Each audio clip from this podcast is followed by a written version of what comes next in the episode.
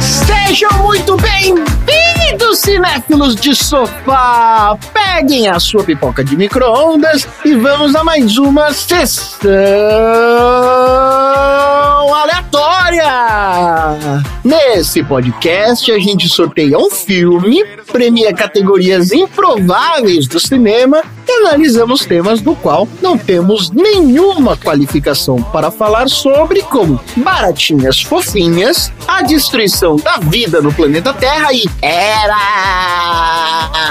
André, quando você se tornar um bilionário, tá perto esse dia, qual vai ser o seu primeiro destino fora do planeta Terra? Fora do planeta Terra? Fora, fora. Não tem muita opção, né, cara? A verdade que as pessoas se recusam a encarar é que não tem opção, não. Vai fora da Terra, só vai pra Lua, que não tem nada, ou você vai pra Marte, que também não tem nada. E é isso. Não tem outro lugar pra fora da Terra.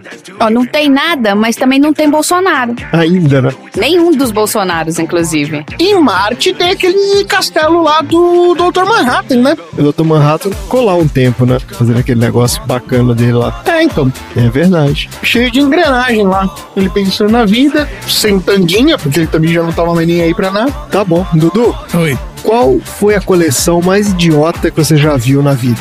Coleção? É, alguém te mostrou uma coleção e você achou a coisa mais estúpida de todos os tempos.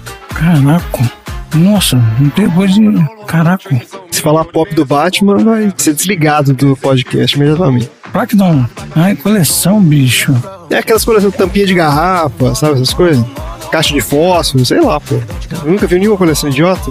Tem um pessoal que coleciona Fusca. Coleção é Fusca? É complicado. Aquela camisetinha de, de cigarro, sabe quando você tira a tampinha do cigarro? Tira a tampa do cigarro? Da caixinha de cigarro, sabe? Não, não, não, não, não, não. Coleção de cartão telefônico. quilos e quilos de cartão telefônico. Nossa, isso era verdade. Nossa, essa realmente. Quando trocou, na época trocou a ficha pelo cartão e o cartão vinha com vários temas, igual o seu, temático, não sei o quê. Eu tive uma dessa, inclusive. Olha aí, Maria. Se teve a coleção idiota, parabéns. Mas eu tinha 10 anos de idade, né, gente? Eu não tinha mais o que fazer da vida. Ah, pois é. Eu formei com pessoas que tinham essa coleção. É, não. É porque meu avô usava muito. Aí eles traziam os que ele terminava de usar e eu botava numa pasta. É, tinha esse negócio de guardar mesmo, porque eles eram todos diferentes, né? Tinha imagens temáticos e tal. Tinha os raros. Tinha foto do Cristo Redentor. Clássico. É, foi feito pra colecionar. Marina, Eu? Ya no puede caminar. Que no tiene, porque no tiene. Las patitas de atrás.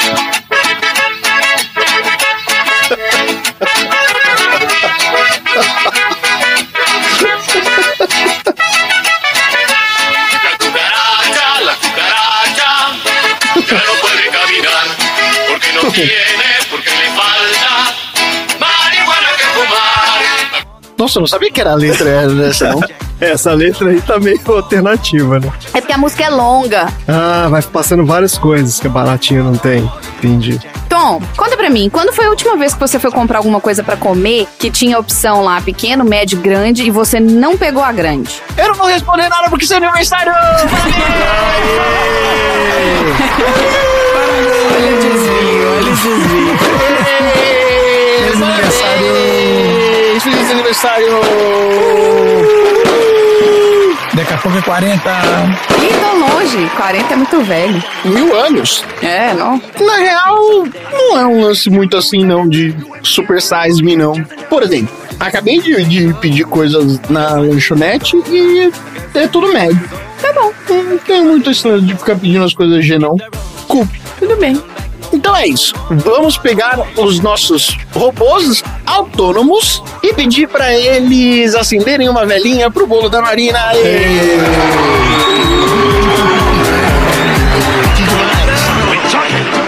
I do not understand you. Don't you come back. Oh, baby, please. Don't you come back no more.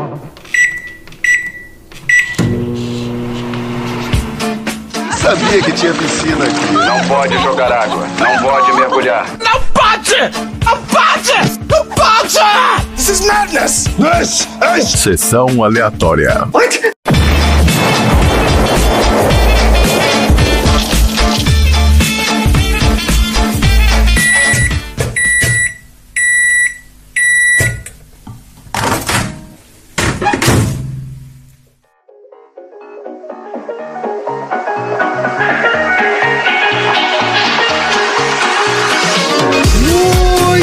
começando mais um episódio do Sessão Aleatória, o podcast mais sedentário da Baixa Podosfera. Esse é o podcast preferido dos viajantes intergalácticos que não abrem mão do seu refrigerante e mudam de vida completamente ao conhecer uma plantinha. Porque aqui no Sessão Aleatória a gente já contou a maravilhosa saga da Coca e da Pepsi para criar uma latinha de refrigerante bebível no espaço. Isso no episódio 12 do filme Star Trek. É, dica de episódio velho aí pra quem acabou de conhecer a sessão aleatória. E a gente falou também sobre uma plantinha, na verdade é uma super planta que mudou a vida de muita gente, que é o baobá, no episódio 57 do filme O Pequeno Príncipe. A participação lá do nosso queridíssimo Bruno Trajano. Tá tudo aí nos episódios anteriores do Sessão Aleatória. E antes da gente começar o episódio, vai aqui o nosso recado para você que ainda não conhece o nosso podcast. Sessão Aleatória tem duas partes. Na primeira a gente fala sobre o filme da semana, sorteado de uma lista, traz histórias de produção e bastidores. E na segunda parte a gente fala sobre assuntos aleatórios inspirados pelo filme. Então se você não viu o filme, ouviu e não gostou, não tem problema, porque aqui o filme é só a entradinha. O prato principal são os assuntos aleatórios. E lembrando que se você escuta o Sessão Aleatória em um agregador de podcast, você pode usar a nossa marcação de capítulos para ir direto ao assunto que te interessa, meu caro, tá certo? O filme de hoje é Wall-E, uma das animações mais celebradas de todos os tempos, que propõe uma reflexão sobre o futuro da humanidade de forma acessível para todas as idades. Esse filme foi sorteado da lista da Marina, sempre trazendo aí né, animações clássicas. Marina, conta pra gente qual era a sua lista da semana e por que você colocou o Wall-E. Ah, eu gosto de colocar esses filmes que a gente tem, né, acesso fácil pra assistir no Disney Plus, Isso é bom. né? Não vai ter aquela busca eterna entre um milhão de filmes que a gente tem ficar na saga dos streamings, né? E isso facilita muito a vida. Qual que a gente vai assinar o premium pra não ter que pagar o download? Mas não, eu gosto. Eu coloquei várias animações que eu gosto e uma animação que eu fui recomendada muitas e muitas e muitas vezes pelo Tom que tá aqui. Então eu falei, ah, já vou, né, unir o útil ao agradável, vou botar na lista, vai que sai, eu já mato dois coelhos com a cajadada só, que é assistir o filme que o Tom pediu pra assistir, dar a minha opinião pro Tom que vai estar aqui, entendeu? Mas não rolou. Ah, pena. Porque esse filme era o Turning Red, Esse filme é demais. que é um filme, né, uma animação nova que saiu. Ah, E junto com o Wall-E e o Turning Red, eu coloquei o Toy Story 2, que é o meu filme favorito dos Toy Stories. Todo mundo tem um Toy Story favorito. O meu Toy Story favorito é o Toy Story 2. E o Wreck-It Ralph, que é um filme que eu gosto, que ele tem muito easter egg, né? Dos anos 80, dos anos 90. é muita referência. É muito legal. Então eu coloquei esses quatro filmes porque, assim, são filmes que eu gosto. São animações muito bem feitas, né? Pelo menos o Red tá sendo muito recomendado, não só pelo Tom, mas várias pessoas. Mas Wall-E é um filme que tem um espaço no nosso coração, entendeu? Foi aquele filme que começou a colocar a sementinha do estamos destruindo o planeta, pelo menos no meu coração, entendeu? Tipo, esse é o nosso futuro, é o que a gente tá fazendo isso com o planeta. Começou lá com o Wall-E. E por que seu aniversário? Isso nem foi pensado, tipo, ser a minha sessão no meu aniversário. É, mas os deuses do cinema trabalham de formas desconhecidas. É assim que acontece. É. O Deus Lumière. É, exatamente. Então vamos lá, vamos falar do filme, ó. Wall-E é um filme de 2008, dirigido pelo Andrew Stanton, com roteiro do próprio Andrew Stanton e Jim Reardon. O filme tem as vozes originais do Ben Burt como Wall-E, Elissa Knight como Eva, Jeff Garlin como capitão da nave e uma curiosidade aqui, ó, Sigourney Weaver como computador da nave. Vai falar mais dela aí. Olha, Na versão brasileira, a dublagem é do Cláudio Galvão como Wally, Silvia Salusti como Eva, Reginaldo Primo como capitão da nave e Priscila Morim como computador da nave. E se você estiver pensando assim, ah, mas por que, que é voz original e dublagem? Não é tudo a mesma coisa? Você tem que escutar o nosso maravilhoso Sala VIP, episódio especial que a gente gravou com a dubladora e cantora Larissa Cardoso, onde a gente conversa sobre esse assunto, explica a diferença entre dublador, voz original e fala sobre várias outras coisas também. Episódio maravilhoso aí no feed de Sessão Aleatória. Falando um pouquinho sobre esse diretor então, o Andrew Stanton, esse cara foi um dos primeiros funcionários da Pixar. Olha só, ele entrou na empresa como animador em 1990, quando ela tinha só oito funcionários. O cara foi o nono funcionário da empresa. E detalhe, isso foi depois dele ter feito três processos de seleção na Disney e não ser selecionado. O cara não conseguiu entrar na Disney, foi mandando currículo aí, Olha aí. chamaram ele lá pra essa empresa que tava acabando de começar, ó. Ele foi um dos roteiristas do Toy Story, foi até indicado ao Oscar de melhor roteiro. Daí depois ele fez A Vida de Inseto, em 98, esse filme ele co-dirigiu. E daí ele voltou a escrever roteiro, ele foi fazendo vários roteiros aí da Pixar, até que ele teve a oportunidade de dirigir um filme sozinho, que foi Procurando Nemo, em 2003. Nossa, só filmaço. Só clássicos. É, esse cara tá em todas, exatamente. Esse cara é fera. sucesso absoluto aí, ó. O cara ganhou um milhão de prêmios, bateu tudo que é recorde de bilheteria, não sei o quê. E depois ele dirigiu esse filme aqui, o Wally, em 2008. Depois desse, ele só fez mais dois, ó. Ele dirigiu o John Carter Entre Dois Mundos, 2012, e a continuação do Nemo, que é o Procurando Dory, 2016. Aí ele perdeu a mão. É. Não dá pra acertar sempre. Eu pesquei uma Dory outro dia na minha ilha, lá do Animal Crossing. Ah, você pescou a Dory? Pesquei, Levou lá pra coruja? levei, tá no meu museu agora. Muito bom.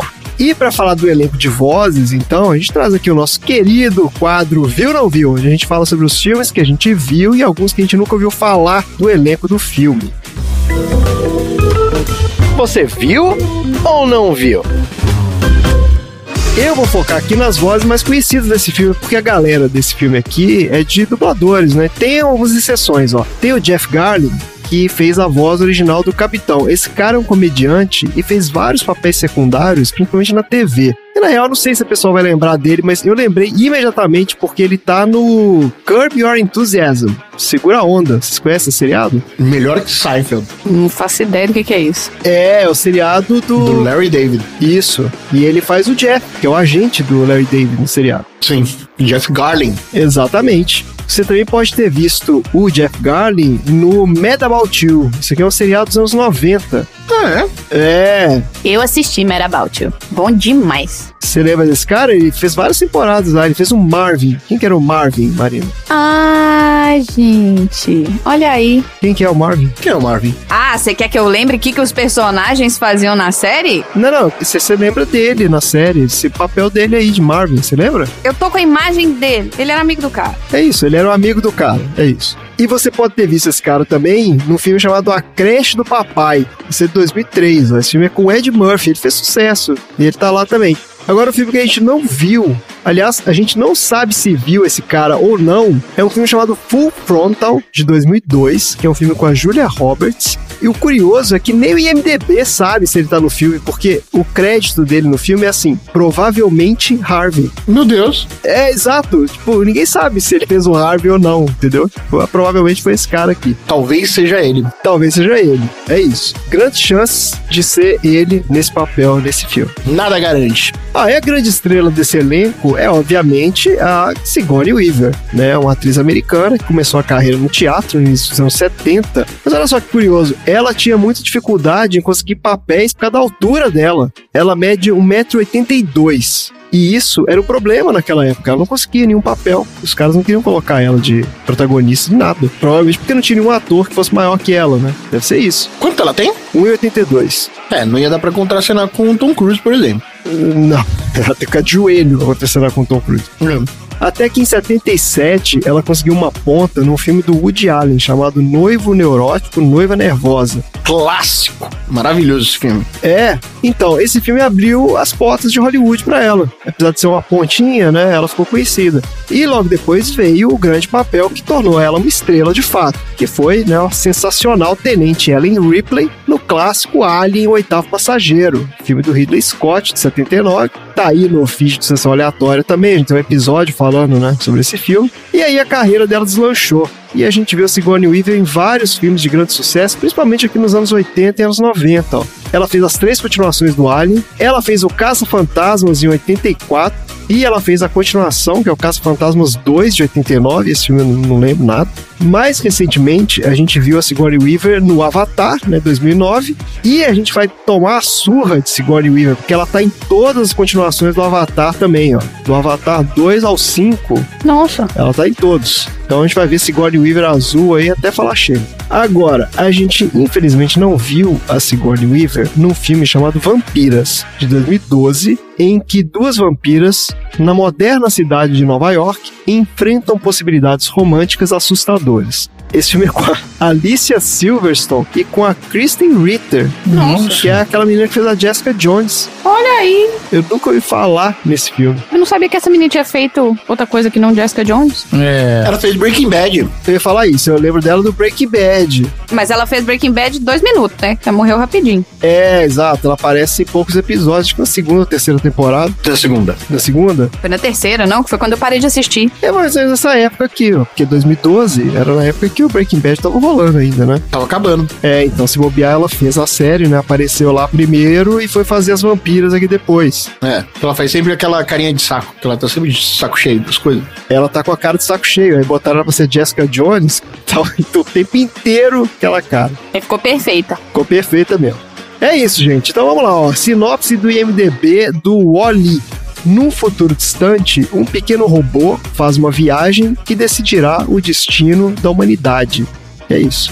Singelo, Nossa. É isso aí. né? É isso. Eu fiz aqui uma outra sinopse, vamos lá. No ano 2700 e cacetada, a Terra está completamente estéril devido à quantidade absurda de lixo na superfície. Toda a humanidade, na verdade assim, quem sobrou da humanidade, né, porque claramente ele é uma fração da população da Terra, né, não é todo mundo, vive agora numa gigantesca nave espacial, que é a Axion, enquanto a Terra é habitada apenas por baratas mutantes indestrutíveis e por robôs coletores de lixo, que têm a monótona e interminável tarefa de limpar, né, entre aspas, aqui o planeta. Um desses robôs é o curioso Wally, que durante sua rotina de trabalho mantém um olhar atento e se interessa pelos mais diversos itens deixados para trás pelos humanos nas imensas e infindáveis montanhas de lixo que compõem a paisagem do planeta. Visivelmente solitário após trabalhar, sabe-se lá quantos anos sozinho no planeta, o Wally passa o tempo colecionando esses cacarecos e assistindo filmes antigos. Mas tudo muda com a chegada de um estranho visitante, um robô muito mais avançado chamado Eva. Daí, completamente fascinado, o Wally faz de tudo para se aproximar da Eva, que por sua vez está focada em cumprir a sua missão,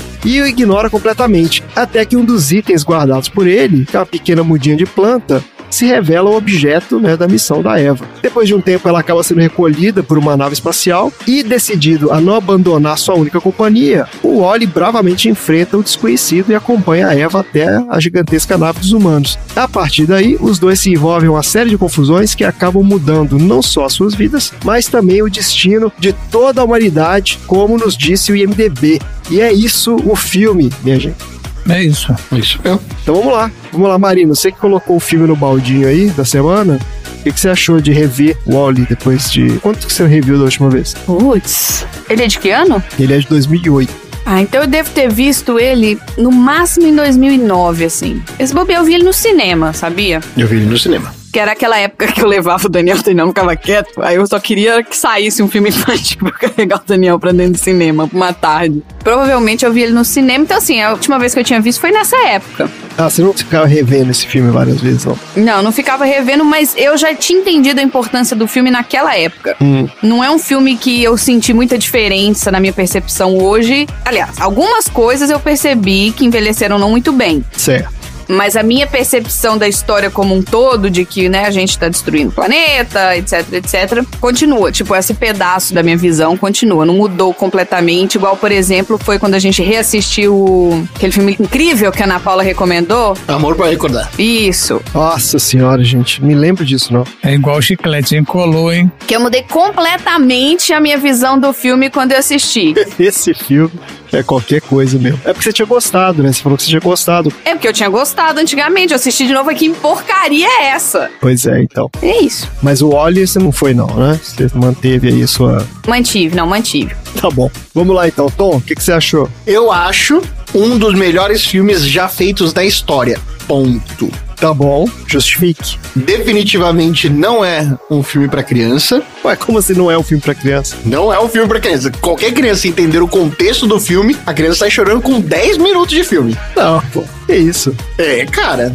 Mas é igual todos os outros filmes, cada um vai entender uma mensagem diferente vinda do filme. A criança não tem maturidade o suficiente pra entender a mesma coisa que a gente entende. É. É um filme de todas as idades. É um filme coloridamente que trata sobre o apocalipse. O pós-apocalipse. Apenas. Onde tem prédios, arranha-céus e arranha-céus de lixo, e só sobrou apenas um robozinho que fica armazenando e compactando todos esses lixos sem função nenhuma na Terra. A não ser fazer isso. Depois que o planeta já tinha sido completamente esvaziado, os poucos ricaços que sobraram foram pro espaço. São todos eles gordos, enormes, sem nenhuma percepção que os caras não conseguem sequer andar no chão. Só vivem comendo, vendo coisa na televisão e trocando de roupa o tempo todo. Uma sociedade absolutamente alienada que manda ali de vez em quando um robô para saber se tá tudo certo ou não, mas que tá aprisionada sobre o domínio da inteligência artificial do controle da nave.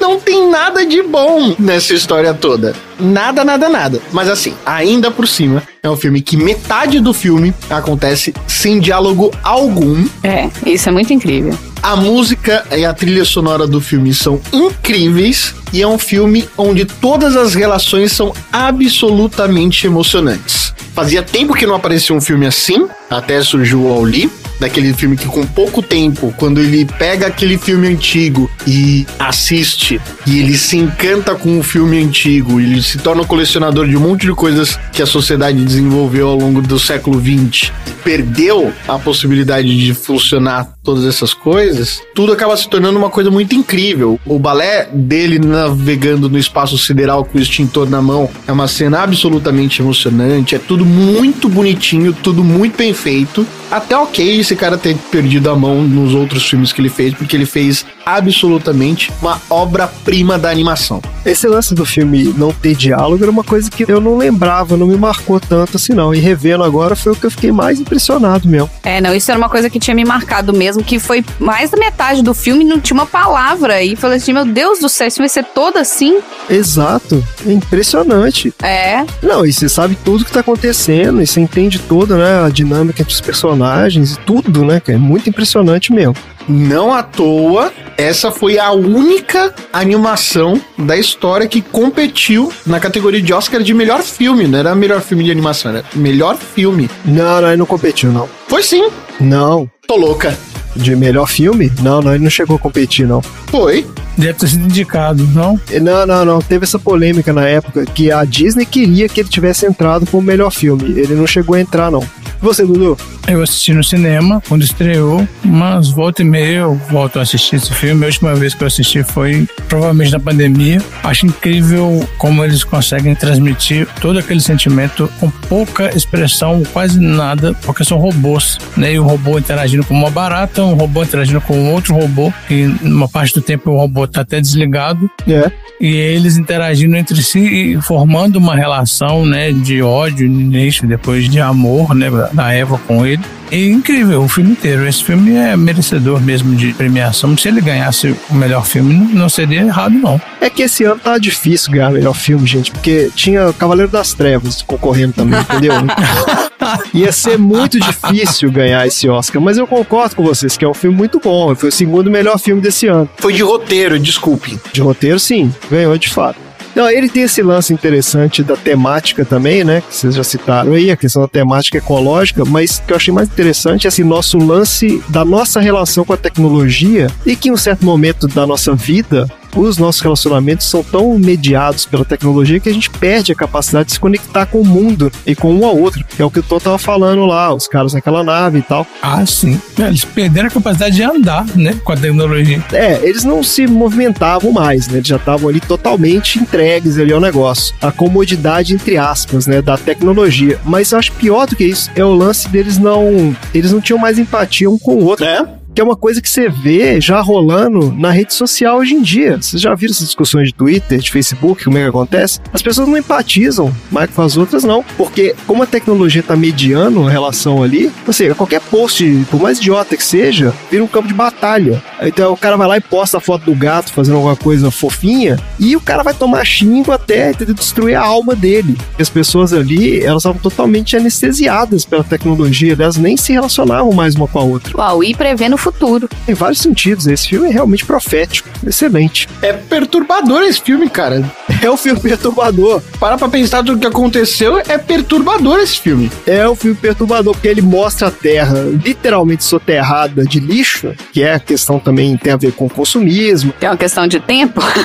Exato, nessa coisa da humanidade também de tratar tudo como descartável, inclusive o próprio planeta, né? A gente tá aí, ó, Elon Musk aí da vida querendo né, fundar colônia em Marte, porque a Terra na cabeça desse cara é descartável. Você já acabou a Terra, então vamos para outra. É isso mesmo. Só que eu falei, depois não tem nada lá, né? Não é uma opção tão boa assim.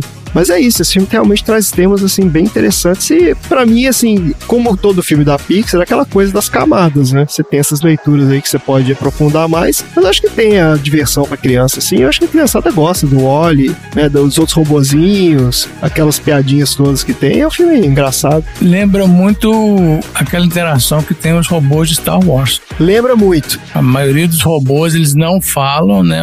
Tem vários que não falam. Exato. Eles são quase que pets, né, em Star Wars. Exatamente. E eles interagem também com microexpressões e com atitudes, né? Reagindo, né, aos outros personagens. É muito legal. É isso aí. Isso, de fato, os caras se basearam. O R2 foi uma das referências que eles tinham pra fazer. O R2, e sabe qual que era a outra referência que eles tinham? Qual? Aquela lampadinha da Pixar que fica pulando. Ah, sim, sim, da abertura. Olha só. Ela é muito legal também. É, do logozinho deles, né? É o logo aquilo? Como é que chama aquilo? A vinheta, né? É um mascotinho. O mascotinho da Pixar. Então eles falaram, pô, é fazer um filme como se fosse aquele personagem lá. né? Eu não sei se foi antes ou depois desse, um filme chamado Robôs. Nossa, era demais. Os robôs é, é um dos melhores filmes. Já que eles humanizam os robôs. É horrível. E não pega você. Não é a mesma coisa, né? É, não é a mesma coisa. Mas eu acho que é bem depois. Não sei se foi muito depois, não. Não é muito depois, não.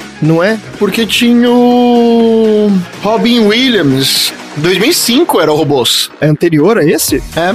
Então, pois é, tá vendo? O Robôs tinha uma dublagem muito engraçada. Aquela dublagem localizada que a gente fala. Acho que do Robôs é um filme bom pra gente fazer aqui, porque a dublagem dele é incrível. A dublagem é legal, né? É, eles mesclam as palavras, aquilo que a Larissa tinha falado, deles trazerem uns termos e aportuguesarem umas palavras, fazer umas piadinhas de duplo sentido. Era muito legal. Eu adorava robôs. O roteiro não é tão atrativo, né? A história, é linear demais e ela tem aquele vilão, não sei o que e tal. É mais tradicional, né? Uma animação mais tradicional. Os robôs são todos antropomorfizados. Isso. É que aquele robôs é da galera do Era do Gelo, é outro estúdio. É o da DreamWorks, né? É de DreamWorks, é. Não é DreamWorks também, não. É outra galera. Não? Não, a Era do Gelo é outra galera. Não tem nada a ver também. O Wall-E, ele é inspirado num robô que tinha na sessão da tarde que era muito legal, que se chamava Johnny Five. Johnny Five? Oi? Um japonês tinha criado esse robô pra andar em Nova York e aí esse cara andava com esse robô pela cidade aprontando altas confusões. Ah! O filme chamava Curto Circuito.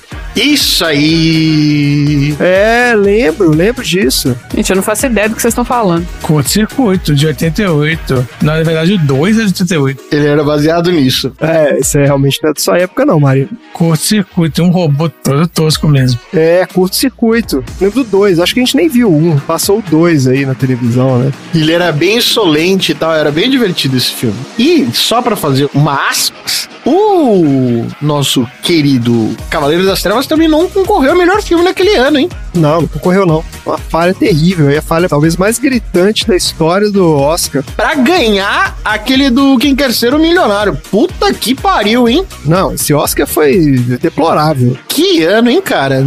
O Oscar mais depressivo de todos os tempos. Nossa senhora. Uma pena. Tá ótimo, gente. Mais algum comentário aí? Não, eu tô satisfeito. Tá bom. Beleza, então. Vamos falar um pouco das histórias de bastidores, então, desse filme.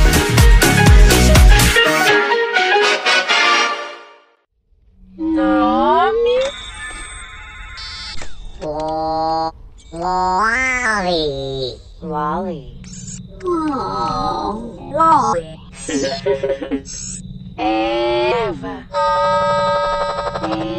Eva. Eva. Eva. Eva.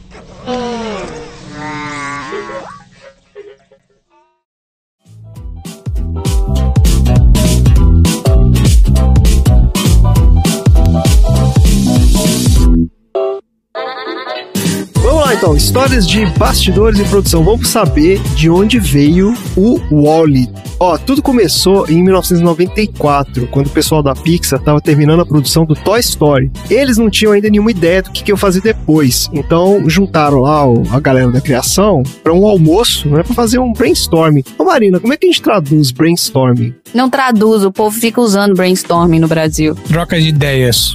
É um toró de ideias. Toró de ideias. Toró de ideias. É, são aquelas coisas que você junta uma galera pra ficar bolando coisas, né? Não tem muito, ah, vamos juntar aqui, vamos começar a jogar um monte de ideia no papel e vamos ver o que que sai. É, porque a partir do momento que você senta com outras cabeças, uma ideia pode ser gatilho de uma outra coisa pra outra pessoa, entendeu? E todo mundo externa tudo que tá pensando, ou conexões diferentes são formadas no cérebro e trazendo coisas novas. É por isso que eles falam que é bom você fazer um brainstorming, né? Fazer essa reunião onde todo mundo literalmente externa o que, que tá pensando e aí vão fazendo as conexões, uma hora sai uma coisa boa. Isso, é. Sai muita porcaria também, mas é pra isso que serve o brainstorming. Exato, a ideia é que vai meio sem filtro mesmo. Você vai jogando lá um monte de ideia até ver o que, né, se sai alguma coisa que presta. ó. Nesse almoço, estavam todos os figurões da Pixar lá. Tava o John Lasseter, o Pete Docter, o Joe Ranft e esse Andrew Stanton. Aliás, se você já ouviu os episódios anteriores aí do Sessão Aleatória sobre os filmes da Pixar, você vai saber um pouco da história de cada um desses caras, porque acho que a gente já falou de filmes de todos eles. É, o Pete Doctor não é o do Divertidamente? É, e o John Lasseter é o do Carros, né? Ah, do carro. Até porque esse era um almoço depois que saiu o Toy Story, tinha uns 10, 12 caras no almoço, no máximo. É, não tinha muita gente, não, exatamente. A empresa não tinha quase ninguém lá. Só que aí desse almoço começaram a bolar, né, várias ideias e vários temas para os próximos filmes. Ó, saíram as ideias do Vida de Inseto, do Monstros S.A. e do Procurando Nemo. Meu Deus, cara. Olha só. Nossa, Monstros S.A. é maravilhoso. Ô, vamos sentar todo mundo aqui, vamos gravar um disco, aí os caras vão lá e fazem o Let It Be, só. É tipo isso. Beleza, tá bom. Aí lá pelas tantas, esse Andrew Stanton, né, jogou essa ideia na mesa. Tipo assim, ó, e se a humanidade fugisse da Terra, mas esquecesse de desligar o último robô? E ele ficasse lá pra sempre, executando a tarefa sem saber que não precisava mais, sabe? Então assim, esse foi o começo da ideia do Wally, que era um robô solitário trabalhando num planeta deserto. Daí em 95, o Stanton se juntou com o Pete Docter, olha ele, e ficaram trabalhando nesse conceito por dois meses. Só que a coisa não tava rolando, não tava saindo do lugar, eles meio que chegaram num, sabe, não estavam conseguindo elaborar a história, Dead End. um dead end, é. E acabaram largando pra lá e foram focar em outros projetos. O Pete Docter foi dirigir o Monstros S.A. e o Andrew Stanton foi dirigir o Procurando Nemo. Então, assim, cada um foi pro seu projeto e largaram esse aqui meio que, ah, tá bom, depois a gente volta. Só que eles continuaram elaborando a história. Volta e meia eles voltavam, conversavam um pouco, colocavam um elemento novo e tal, até que em 2002 o Andrew Stanton terminou lá o Procurando Nemo e falou assim: bom, agora eu vou sentar e vou fazer essa bagaça aqui. Sabe como é que é aquele negócio que você tá com aquele trabalho na sua mesa há dois meses e você fala, não, agora eu vou sentar a bunda e vou fazer isso aqui. Quem nunca? Fazem 20 anos que saiu Procurando Nemo. Faz. É, É de 2001. 21 anos, na verdade. Beleza. é isso aí, então. Não faz essa conta mental, não, que isso não agrega nada na vida de ninguém. Nossa, caraca, nossa, fiquei chateado agora. É, isso é uma informação completamente inútil. Daí, olha só, finalmente ele conseguiu bolar essa história, né? Ele sentou lá, escreveu o roteiro e tal. Só que na Pixar, esse é só o primeiro passo, porque você tem que ter o ok do estúdio pra botar a equipe pra trabalhar, né? Então, em 2003, ele fez um trecho de 20 minutos de animação para vender internamente a ideia do filme. E quem dá o ok são os chefões lá, que nessa época eram o John Lester, né, que a gente já falou, era o top executivo lá de animação, e ninguém menos que o Steve Jobs, minha gente, que era só o dono do negócio. É isso aí. Ele era o acionista majoritário da parada. Olha, não sabia. É mesmo, foi aquele ato dele da Apple, né? É. Exatamente. Ele foi um dos primeiros investidores da Pixar, né? ele botou dinheiro no estúdio e ele era o chefão lá. Ele que fundou, depois que ele saiu da Apple, da primeira vez. Exatamente. Então, assim, ele teve que fazer essa reunião com esses caras. Levou lá o filminho dele de 20 minutos e mostrou lá pros caras. E os caras adoraram o desenho e deram sinal verde pro projeto. O Steve Jobs só colocou uma condição, que era mudar o título. Naquela época o filme chamava. Como é que lê isso aqui? Não sei. W-A-L-E. Era tipo Wally, sabe? Uhum. E aí eles mudaram pra Wall-E. Né? Com uma coisa mais sonora e tal. E aí a produção começou efetivamente. Só que a produção foi uma das mais complexas da Pixar até então. Pra vocês terem uma ideia, ó, uma animação da Pixar tem normalmente 50 a 75 mil storyboards. Mas pro Wall-E, eles fizeram mais de 125 mil storyboards. Jesus, cara. né? Porque o desafio de animação deles era enorme, né? Aquela coisa que vocês já falaram aí, ó. Fazer um filme com o personagem principal que é essencialmente uma caixa, entendeu? É uma caixa que anda pra lá e pra cá. É, um caixotinho. E você tem que transmitir intenção, emoção, né? Sem poder criar expressão e sem poder falar diálogo nenhum. Para entender como é que eles iam fazer isso, os animadores passaram um ano assistindo todos os dias filmes do Charlie Chaplin e do Buster Keaton, Olha aí. Olha aí. que são considerados os maiores gênios aí do cinema mudo. Tá explicado, exato. A parte do cinema mudo já tá aí. Exatamente, os caras fizeram um estudo. E o Buster Keaton aparece no filme, né? Ele aparece no filme, daqueles filminhos, né? É, quando o Wally resgata o filme pra passar na tela e ele fica lá maravilhado, é um filme do Buster Keaton. Olha aí. E uma curiosidade aqui, ó, do design dos robôs. O Wally, eles queriam retratar como um robô funcional, né? É meio tosco mesmo. Então os caras visitaram estações de reciclagem de lixo para estudar as máquinas que tem lá, né, para compactação de lixo e tal. E fizeram várias reuniões com projetistas de robô. Eles até pegaram emprestado um daqueles robozinhos detetores de bomba para estudar. Sabe como é que é? É tipo um tratorzinho. Uhum. Não, e ele é muito parecido com o que o Tom falou aí, o Johnny Five. Muito parecido. É, aqui na minha pesquisa não apareceu não. Porque o Johnny Five ele é um Wally comprido, Ele é parecido mesmo. esticado. É verdade. Ele não apareceu na minha pesquisa, não, mas os caras. É porque aquele robô também era meio, né? Tipo, era meio isso. Robô. É, era o que dava pra fazer naquela época, né? Então é isso. E o legal é que o Wally faz cocô de lixo. Que ele coloca todos e ele faz...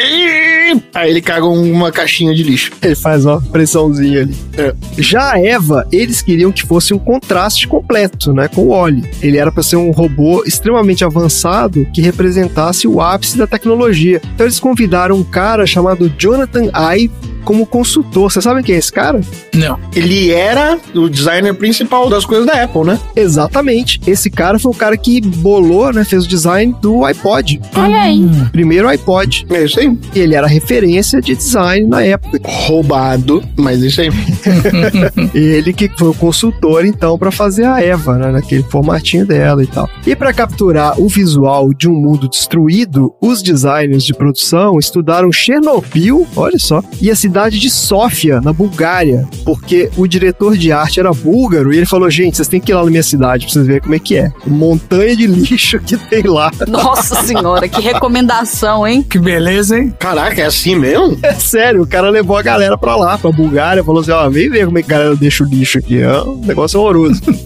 Aliás, eu vou te falar que esse cara podia ter vindo pra Nova York também, viu? Porque ele ia ter muita inspiração. Porque o que tem de lixo pra todo lado aqui nessa cidade também é brincadeira. Nossa, nem fala. Pois é. Então, olha só, qual foi o resultado do trabalho dessa galera, então? Foi um enorme sucesso. Né, um orçamento de 180 milhões, o filme rendeu 521 milhões. Foi bem menos que o filme anterior do Andrew Stanton, que foi Procurando Nemo. Aquele filme chegou a quase um bilhão de arrecadação, né? É um fenômeno mesmo. Mas mesmo assim, ele foi considerado um grande sucesso. E a avaliação da crítica foi extremamente positiva. O filme entrou em diversos rankings de melhores filmes de 2008. Provavelmente não ficou em primeiro lugar em nenhum, porque Cavaleiro das Trevas estava aí. Mas ele foi indicado a seis Oscars, Tom. Foi isso aqui, ó. Melhor roteiro original, melhor trilha sonora, melhor música, que é uma música do Peter Gabriel chamado Down to Earth, edição de som, mixagem de som e melhor animação. Esse foi o Oscar que ele ganhou, foi melhor animação. Pois é, Mas ele não chegou a concorrer a melhor filme, não. uma pena. Pois é. Tinha ganho. É, mas depois ele ganhou milhões de outros prêmios, aqueles prêmios de animação, ganhou vários outros festivais e tal. E hoje vai ganhar o mais importante de todos, que é o troféu aleatório. Bora pro troféu?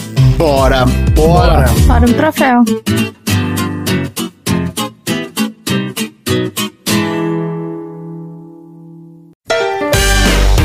Troféu aleatório.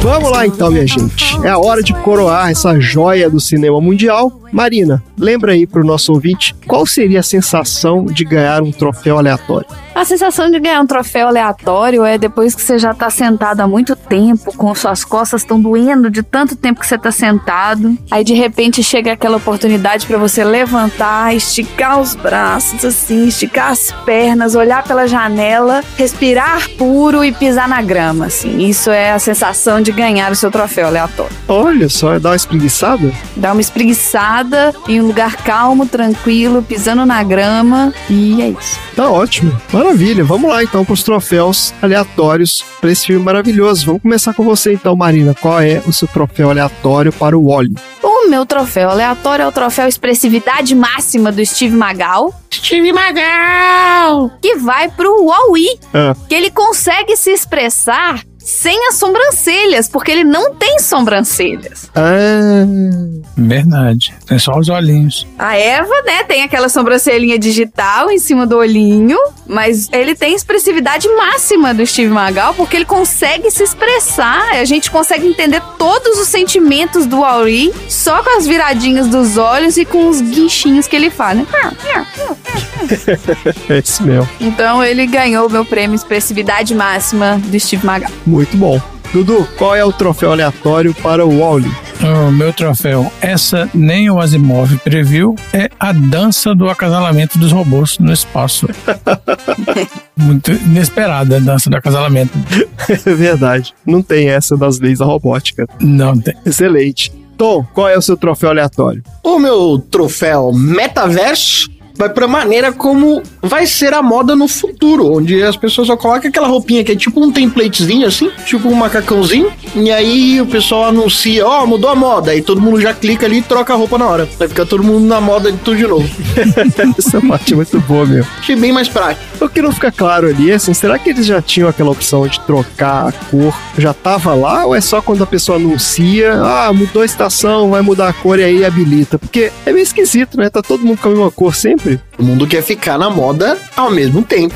Se a cor anterior é azul e a cor da moda, fica todo mundo no azul. Aí trocou a cor, trocou a cor. Essa é uma das coisas horríveis do filme. Tem uma mulher que comenta assim, ah, eu adoro azul. Então por que você não botou azul antes então, pô? Porque não era moda. Porque não tava na moda, né? Exatamente. É. Escravos da moda. É isso aí. É um problema sério, meu.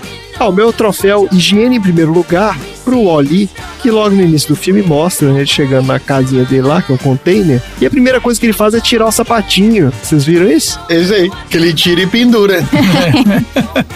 Ele pendura as esteirinhas dele. Eu também faço isso aqui em casa. É, então, olha aí, tem várias pessoas que estão aderindo a isso. Eu e a Marina aderimos recentemente também. Esse hábito agora de tirar o sapato quando chega em casa. A gente colocou até uma sapateirinha ali na porta. Os nossos ficam do lado de fora, na porta. É, é um problema pra visita, né? Eles têm que ficar explicando. Azar da visita. Se quiser entrar, tem que tirar o sapato. Se quiser, tem que tirar. É, você tem que dar uma explicada, você tem que explicar o contexto da coisa. As pessoas estranham, lá no Brasil não é comum isso. Não, mas aqui no Brasil, com a pandemia, normal agora. né? A maioria das pessoas. Ah, é. Com a pandemia, tá rolando tranquilo. Ah, que legal, bom saber.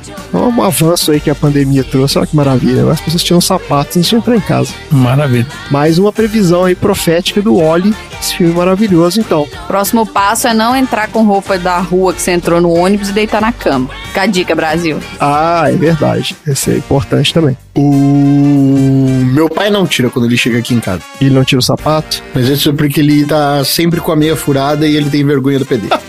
Por seu Zera. Vamos comprar meias de presente pro seu Zera. Isso é constrangedor mesmo, né? Imagina que você tá com a meia furada e você chega na casa de alguém, Tira a meia também. tira a meia, fica descalço. É, descalço é meio esquisito, né? Nas novelas coreanas que eu assisto, Tá, vamos lá. tem o chinelinho de visita. Ah, chinelinho de visita. Olha que boa ideia. é, tem umas pessoas que eu conheço que também tem o chinelinho de visita. Eu não tenho, não. Você deixa ali. Não é o chinelinho estilo havaiano, né? Aquele chinelinho que você enfia o pé assim, ó. Tipo aqueles chinelinho de hotel. Uma pantufinha? É uma meia pantufa, assim. Ah, sim. Sei. Que é aquela pantufa que só tampa os dedos, né? Tem embaixo é chinelo e fecha na frente. Todo mundo tem o chinelinho de visita, que na hora que chega a visita, a pessoa só estende o chinelinho pra ela, ela tira o sapato e calça o chinelinho. Ah, isso é simpático. É. Vamos botar aqui, Marina. Chinelinhos pra visita. Chinelinhos de visita. É. Hum, O que foi? Tu achou esquisito? acho esquisito, é. O problema é que você não pode receber muita visita. Você tem que receber só um de cada vez. É, aí vai escurecendo o fundinho do chinelo. É, mas em Nova York, você não pode receber muita visita porque as casas não cabem muita gente. Ponto. Não, é, tá certo. Na Coreia também. Não, não, não é muito visita de quantidade grande, é muito visita constante, entendeu? Porque você fica lavando esse chinelo também. E não, e tem coisa que não sai, aquele pretinho que vai acumulando ele, ele vai saindo, mas com o tempo ele vai ficando. Não, mas aí você tá fazendo um chinelo, que a pessoa vai tirar o sapato dela, ela continua de meia e ela calça esse chinelinho e ela usa dentro da sua casa, que teoricamente tá limpa. É só pra ela não ficar com o pé no chão. Ah, vai ficar linda a pessoa de meia e chinelo na sua casa. eu vou ficar descalço quando eu for, tá? Eu tô avisando.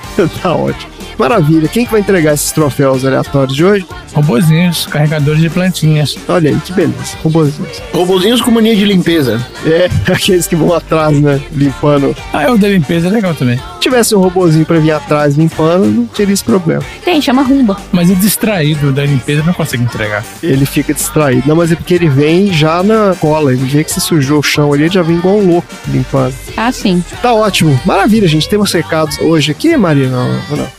Não? Tá tudo bem. Tá ótimo então, gente. Maravilha. Vamos então para os assuntos aleatórios da semana.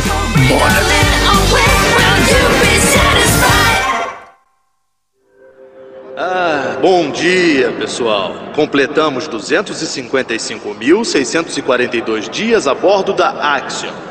Como sempre, o clima está agradável, 72 graus ensolarado. Ah, tô vendo que o diário de bordo está mostrando que hoje é o nosso heptacentenário do nosso cruzeiro de 5 anos. Bom, eu acredito que nossos ancestrais ficaram orgulhosos de saber que 700 anos depois nós fazemos exatamente o mesmo que eles faziam.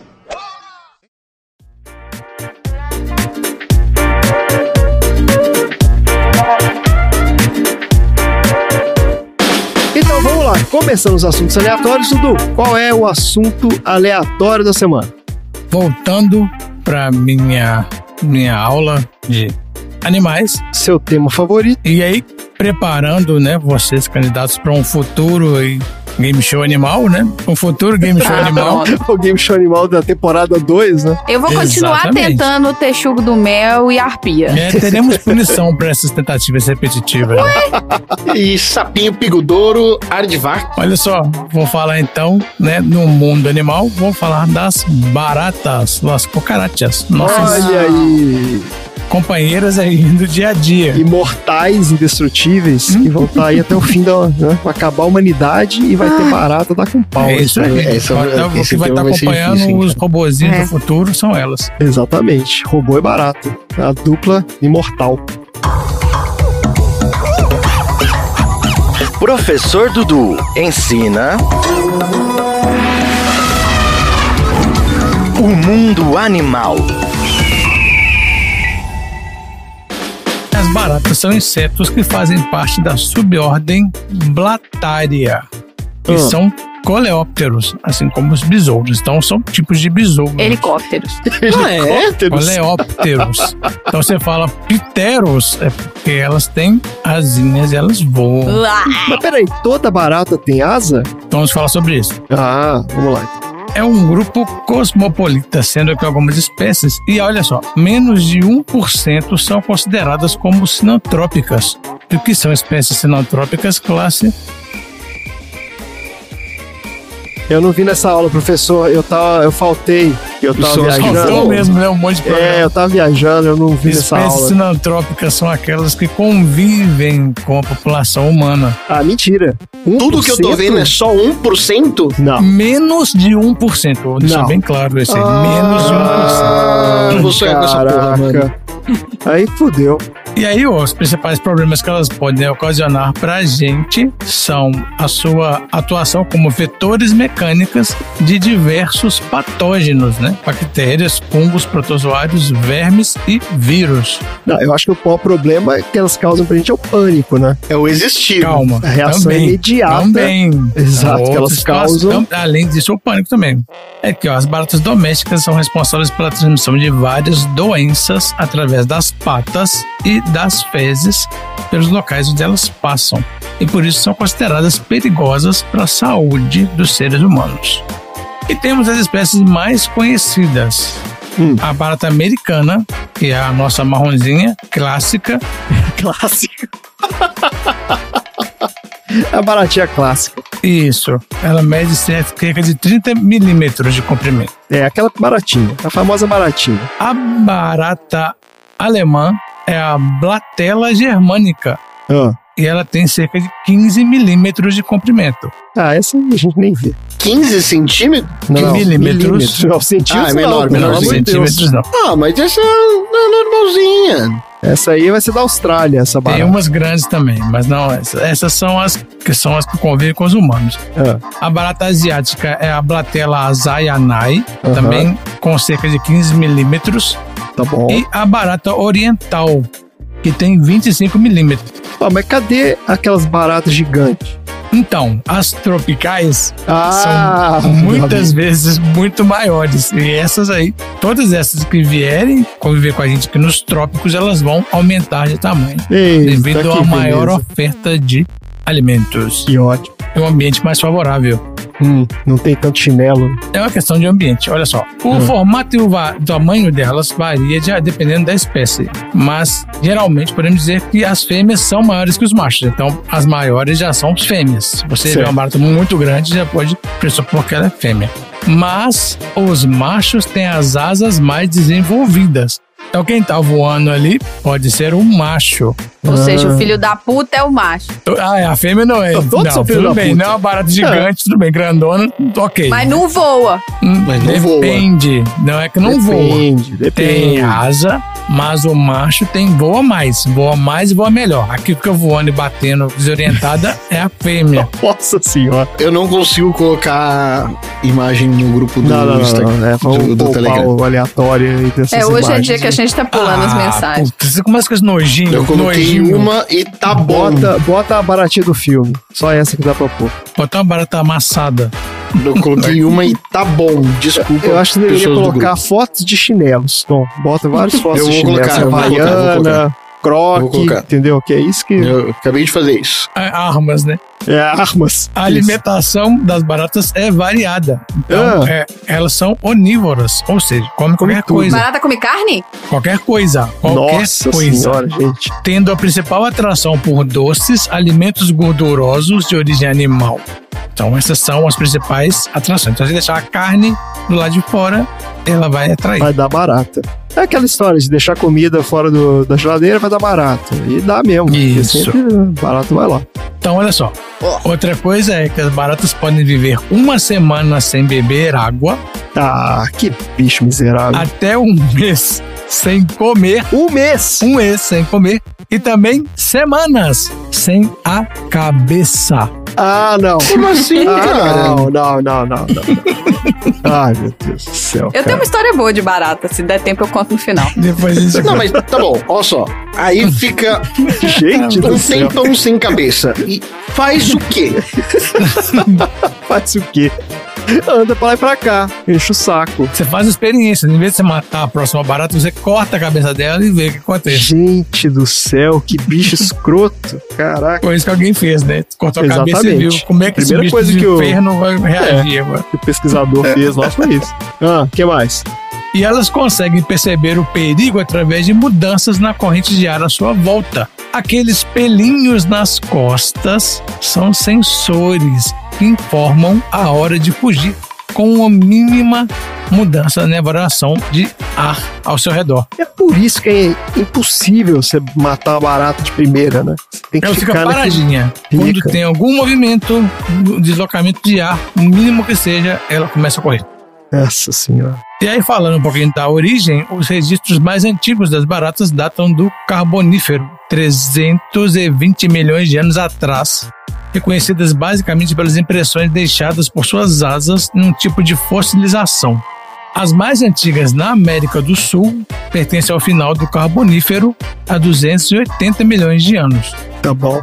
Vou falar aqui das atuais. Não interessa, as antigas já morreram, morreram por É, algum tomara motivo tenha morrido, né? foram comidas. Não, tem umas pré-históricas e tal, mas eu vou falar das atuais. Isso, vamos lá. Baratas atuais. Porque quando a gente compara com as ancestrais, elas têm uma enorme capacidade de adaptação a mudanças ambientais, o que não acontecia com as ancestrais, e isso foi acontecendo de acordo com a evolução das espécies. Certo.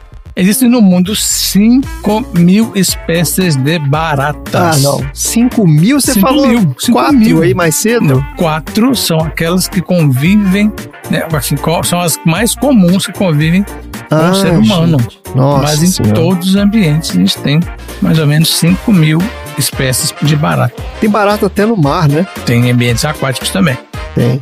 Gostam de lugares quentes e úmidos, sendo encontradas na serrapilheira, embaixo de pedras, cascas de árvores, interior de edificações humanas, principalmente na cozinha Ei, e na rede de esgoto. sapato também, elas gostam de ficar dentro de sapato.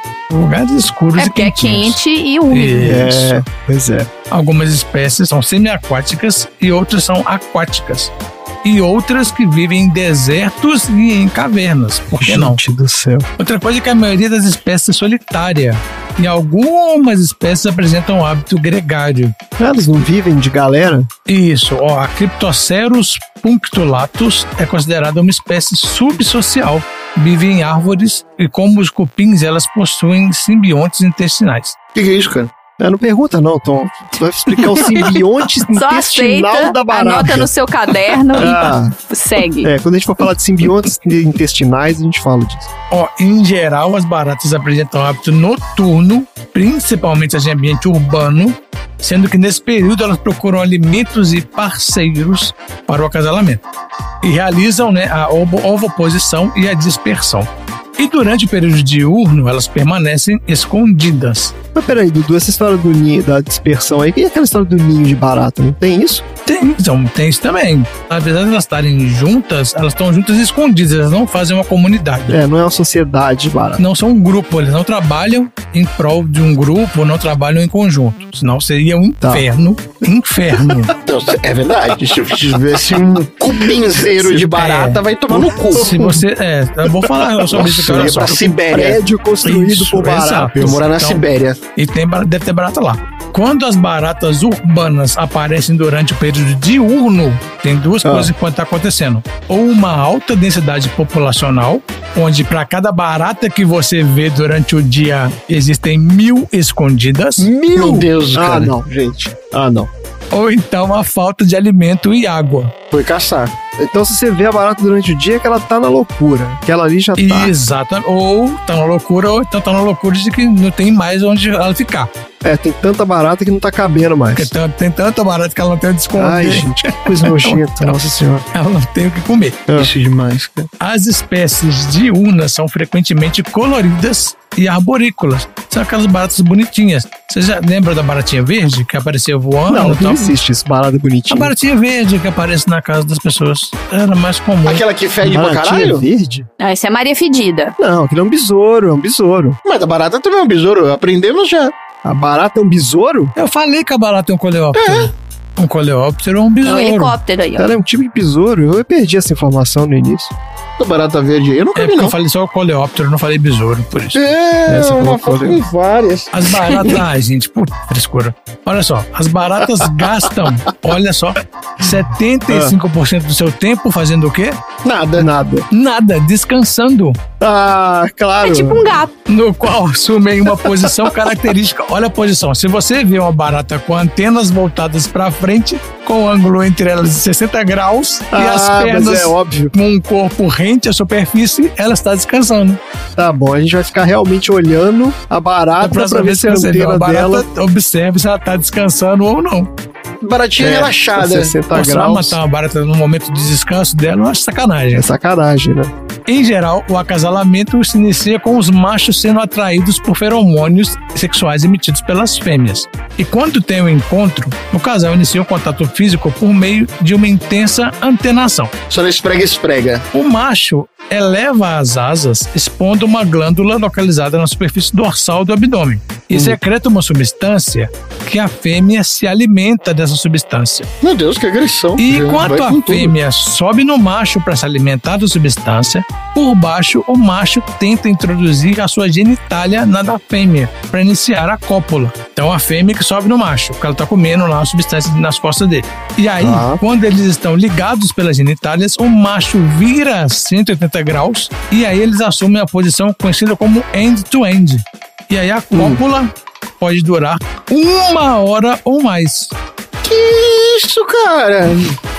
Putaria. Putaria, putaria. E aí não tem só estímulos químicos envolvidos no acasalamento, também sonoros. Tem toda uma música, todo um clima de Isso. sensualidade. Olha só, tô até ligado, ó. É a uma espécie dança. Nalfoeta cinerea, essa espécie os machos estridulam durante o ato, emitindo sons de 60 decibéis. Nossa, que barulhento. Coitado dos vizinhos. Vamos falar dos inimigos naturais, né? Tirando. Vamos, vamos falar de coisa boa?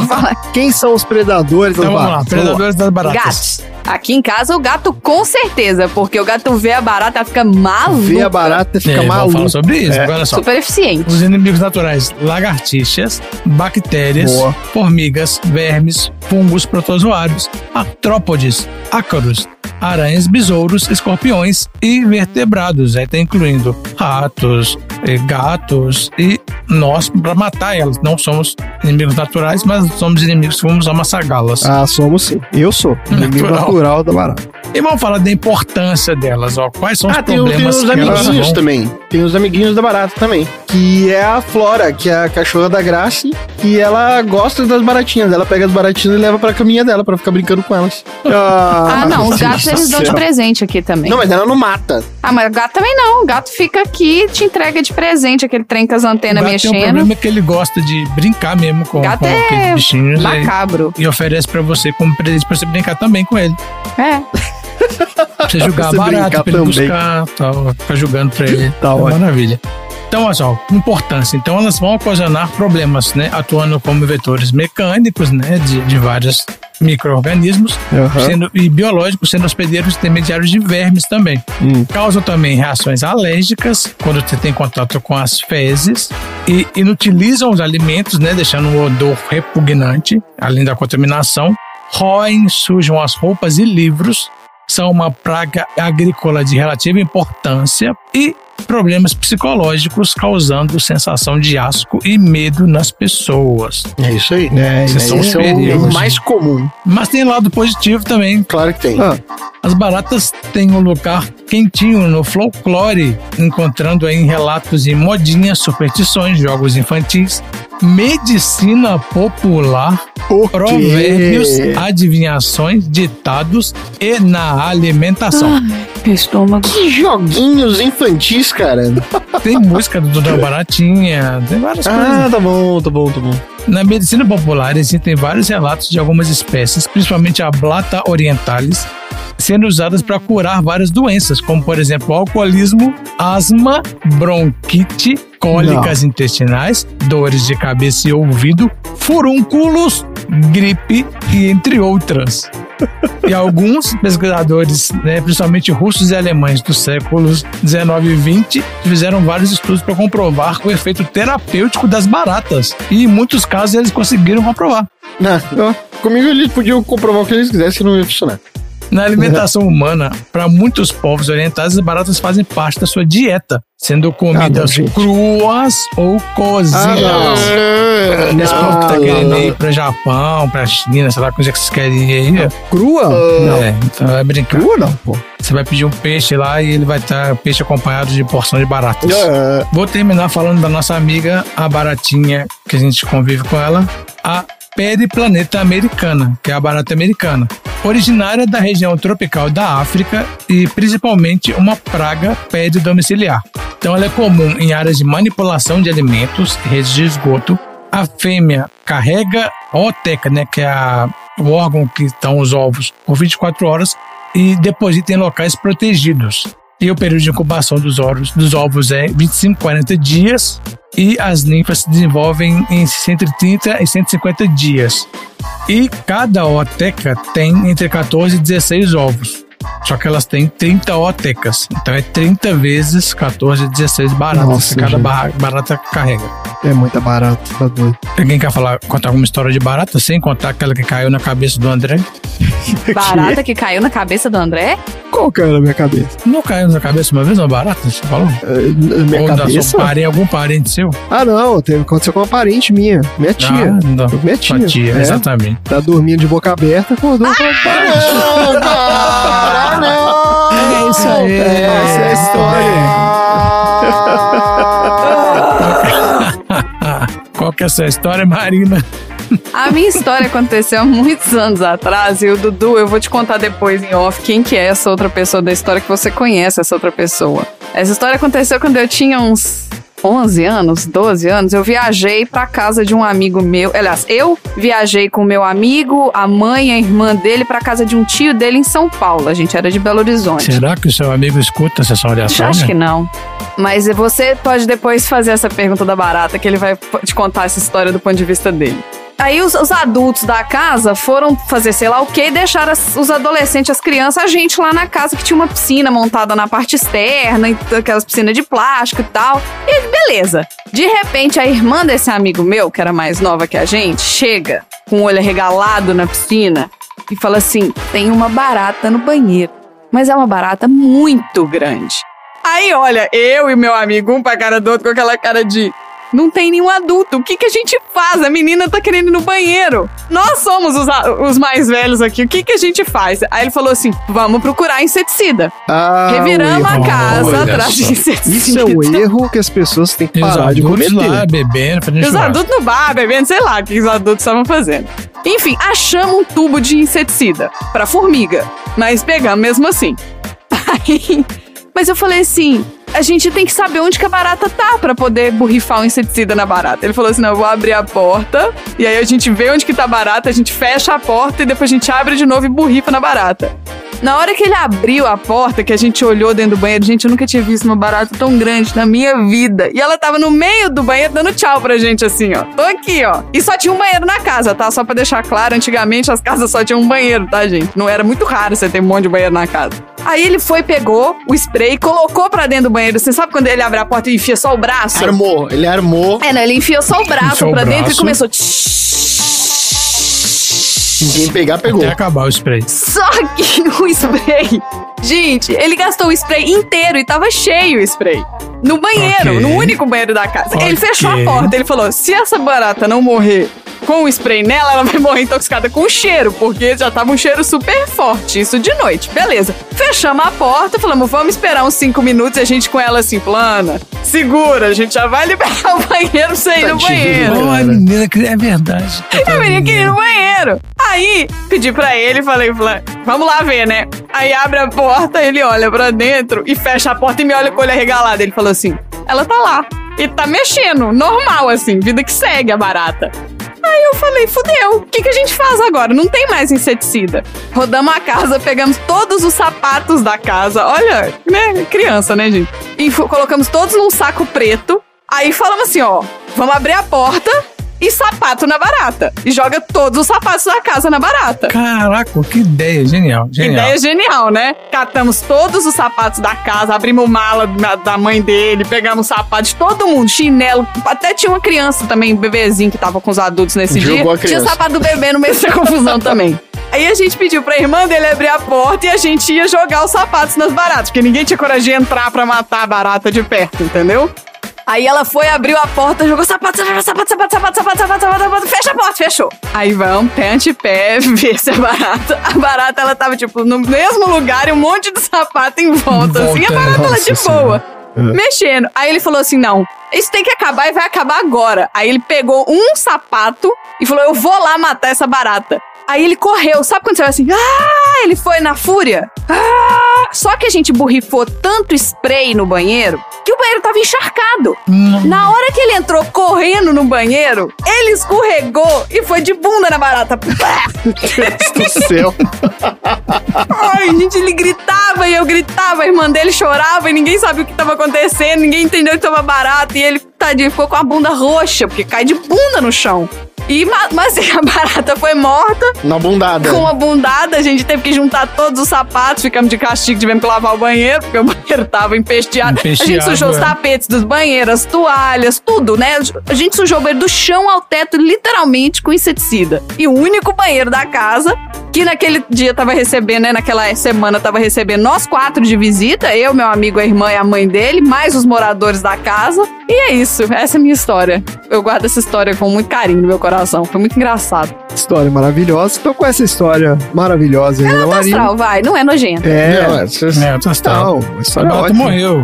É, morreu. final feliz, né? Final final feliz. Não graças à minha bunda, mas, né, graças a Deus. Isso. Mas tudo bem. Bora então pro próximo assunto aleatório.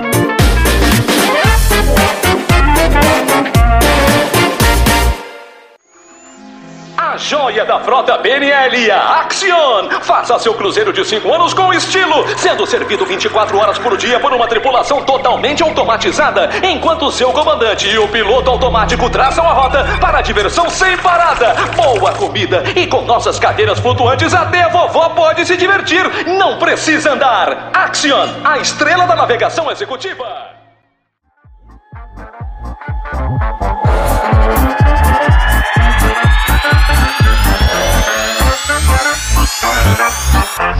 Vamos lá então, Tom. Qual é o assunto aleatório da semana?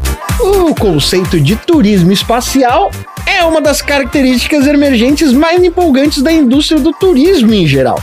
E empresas como a Virgin Galactic e a SpaceX já estão fazendo ondas e planos para fornecer várias formas diferentes de voos espaciais comerciais.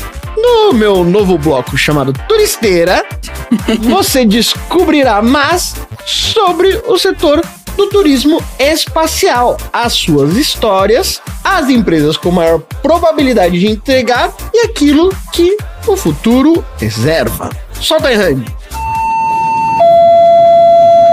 Sejam muito bem-vindos, senhoras e senhores, ao Turisteira.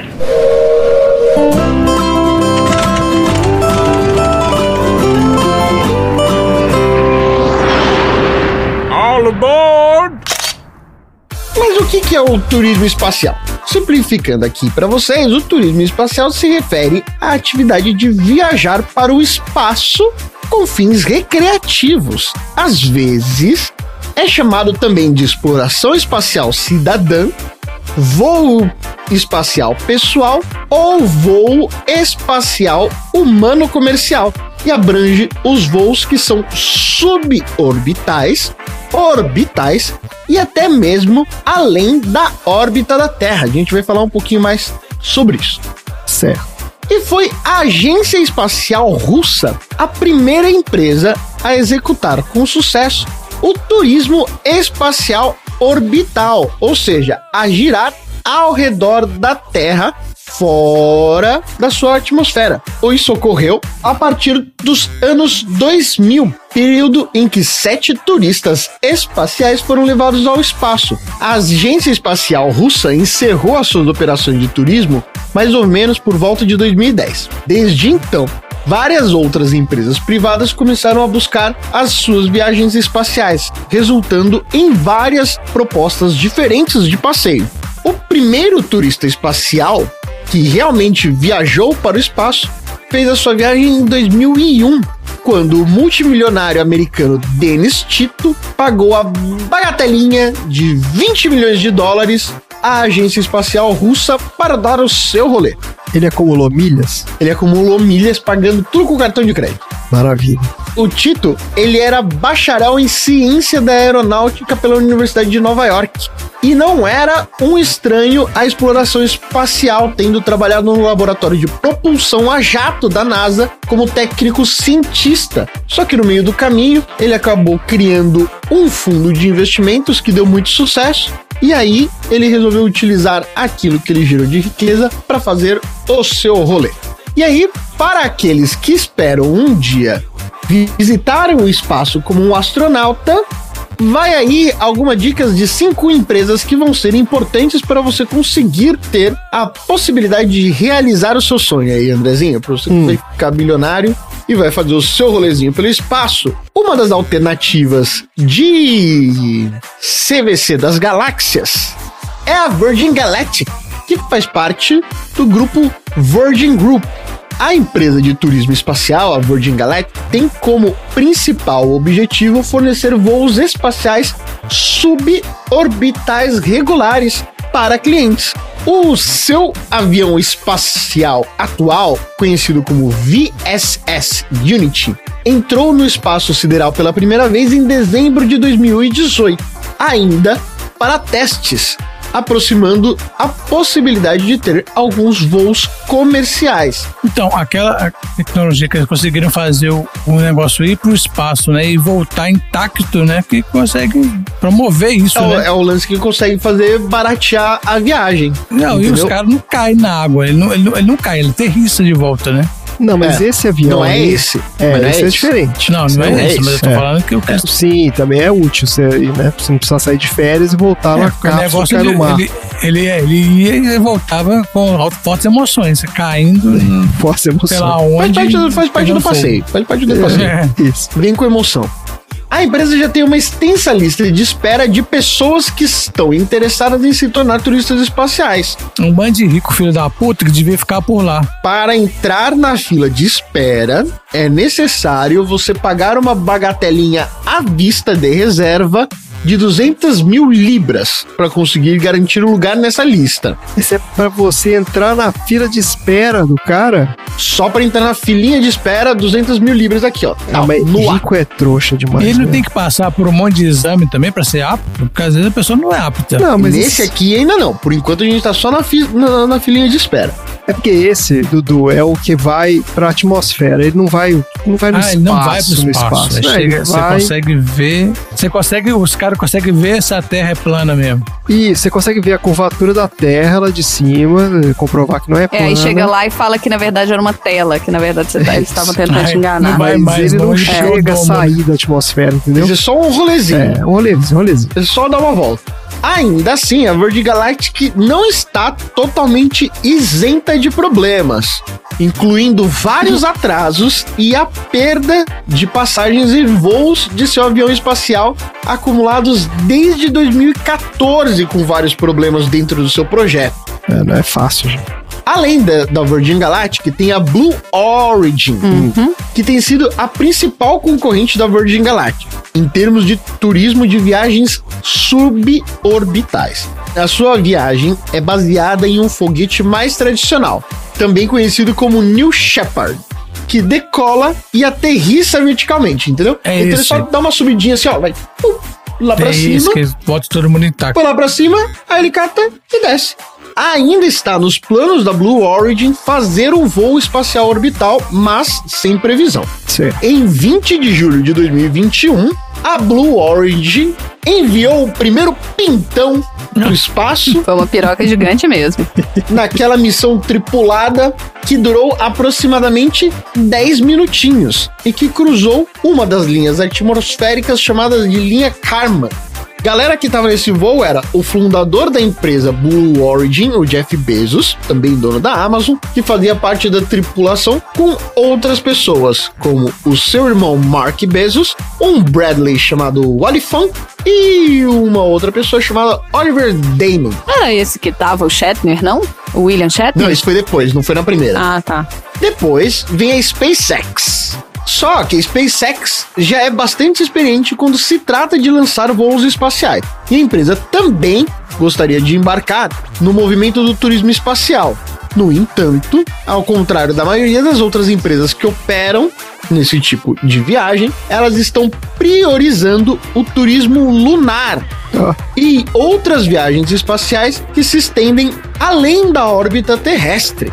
Em 2017, o fundador da empresa, Elon Musk, anunciou as suas intenções de enviar dois clientes pagantes em uma viagem ao redor da Lua em uma missão inaugural de turismo lunar. E em dezembro de 2021, o bilionário japonês Yusaku Maezawa retornou à Terra após uma viagem de 12 dias ao espaço, encerrando aquilo que é apenas um treino para sua viagem planejada ao redor da Lua, junto com o fundador Elon Musk, prevista para 2023. Cara, mas eu duvido muito que esse cara vai fazer isso. O bilionário que vendeu seu negócio de moda online chamada Zozo para um banco chamado SoftBank em 2019, atualmente está à procura de oito pessoas que se juntarão a ele em uma viagem lunar. Mas, no momento, assim como o Dudu, ele está exigindo que esses candidatos passem por exames médicos e uma entrevista para ver se ele gosta ou não de você para fazer companhia com ele. Talvez você é bom companhia. Mas, é, gente, qual é a chance do Elon Musk entrar no- nesse foguete maluco dele com oito pessoas que ele não conhece pra fazer passeio na Lua? Esse cara é um imbecil, cara. Ele não vai fazer isso. Ele vai botar os trouxas lá, vai falar um abraço pra vocês. É isso, E dane-se, que se exploda essa nave. E o Saku, quando ele fez a sua viagenzinha lá de 12 dias, ele gerou bastante conteúdo contando como era o dia a dia dele lá. É. Então tem bastantes vídeos na internet aí pra vocês terem um gostinho de como é que vai ser a viagem de vocês. É, mas tá tudo em japonês, viu? Tá difícil achar que não, não tem muito inglês, não. Uma outra empresa também que tá no meio do turismo espacial é a Boeing. É. E a Boeing Company surgiu como um ator importante na indústria do turismo espacial quando assinou um acordo com a NASA como parte de seu programa de desenvolvimento de tripulação espacial comercial. Este programa foi concebido para aumentar o envolvimento de empresas do setor privado na produção de veículos tripulados a serem lançados em órbita. Qual que é a parte do acordo? A Boeing começou a trabalhar no desenvolvimento de uma cápsula para a tripulação desses foguetes chamada Boeing CST-100 Starliner. E o contrato da empresa com a NASA é o seguinte: todas as vezes que houver uma missão espacial, a Boeing vai ter o direito de comercializar um assento para turistas na missão espacial. Ou seja, tem uma galera de oito pessoas trampando E um cara enchendo o saco. um cara atrás com uma camisa florida e máquina fotográfica perguntando tudo. Fala, pra que, que serve esse botão aqui, moço? Imagina, Nossa, que se- Se eu merda. apertar Que que isso, faz isso aqui, aqui, moço? É, e se eu puxar essa Que alavanca estrela é aquela ali, cara? E se eu puxar essa cordinha aqui? Nossa senhora. Nossa. E por fim, a gente tem a Orion Span, que é uma empresa de viagens espaciais dos Estados Unidos que está anunciando planos para a criação de uma estação espacial comercial privada, chamada de Estação Espacial Aurora. Em breve teremos baratas no espaço. O trampo desses caras é colocar uma plataforma em órbita baixa da Terra que funcionaria como um hotel espacial, capaz de hospedar até seis turistas espaciais por vez. Não seis, na verdade são quatro pessoas, quatro turistas e duas pessoas que es- estarão a trabalho. Só duas pessoas a trabalho? Ah, para quatro pessoas tá até bom, né? Não, mas essas duas que estão indo vão trabalhar para essas quatro, É ou essas duas que estão médico, indo vão fazer um tem outro que- é trabalho? um hotel, não, não, velho? Vão, vão ser as pessoas que trabalham no hotel. É a camareira, Gente, é o é que vai fazer um drink, Tem que ter é o um que vai fazer um não. aqui, outro ali. O cara que fazer o drink tem que ser o mesmo que é médico. É, não, o cara tem, que ser o médico, mecânico, o fazer um drink. que vai consertar essa mecânico, nave, consertar exato. pau. É. Tarefas corriqueiras, gente, do, do Não, hotel. que duas pessoas, que loucura Passar isso. uma roupa, fazer aquele gancinho com toalhinha, sabe? Assim, bem-vindo. Botar balinha debaixo do travesseiro, né? Olha só, os clientes serão levados a 320 quilômetros acima da superfície da Terra e poderão passar um total de 12 dias nesse hotel espacial. E a vida deles vai estar na mão de duas pessoas. De duas, são quatro pessoas na mão de duas. Tá bom. Lá em casa era duas crianças na mão de duas pessoas. Então, quase a mesma coisa. Ao contrário de algumas empresas do turismo espacial, a Orion Span propôs uma estratégia de preços bastante clara e afirma já ter uma lista de espera para sete meses. Com probabilidade de crescer significativamente nos próximos anos. Embora o valor dos planos ainda estejam em estágios provisórios, com valores sendo discutidos, a empresa está atualmente começando o seu preço mais baratinho em cerca de 9,5 milhões de dólares por pessoa por viagem de 12 dias. Essa é a classe econômica. Porque é provável que a comida e os serviços adicionais como roupão, sunga e outros trajes de banho possam custar um pouco mais. Certo. Atualmente, a vaga na lista de espera tem que estar tá, tá ok.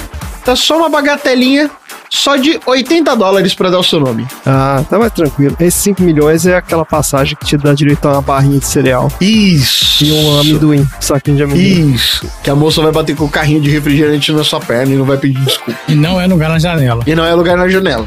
É, o cara vai pro espaço e não pode ir na janela. Provavelmente. Aí a pessoa que tá na janela fecha a cortininha. Fecha a assim, cortininha. ó. é. Isso. E é isso o tema. Tá ótimo, Tom. Ó, eu recomendo aí pra vocês que querem gastar aí 5 milhões de dólares esse voo da Boeing aí, assiste o documentário da Boeing da Netflix, chama Queda Livre. recomendo. Então, assim, só pra você ir informado de onde você tá se metendo. E aí, quando você desistir, você patrocina a gente com esses 5 Exato, milhões você aí. pega aí Gente, o cara 100 que faz eu colocar 5 milhões de dólares nessa bodega tem que se fuder. Para de dar dica.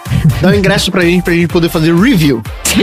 Não. Isso, vamos fazer o nosso react. É, vai fazer o review. O Tom vai e a gente faz o react, que a gente fica aqui assistindo o Tom lá em cima, voando, assim. ó. Exato, tranquilamente fazendo um react do Tom aqui. Tá ótimo, gente. Que maravilhosa história. Bora então pro próximo assunto aleatório.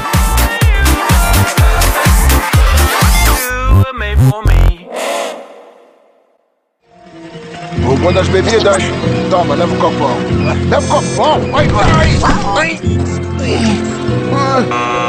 Por favor, permaneça imóvel. Um robô de serviço virá auxiliar o senhor momentaneamente. Comissário.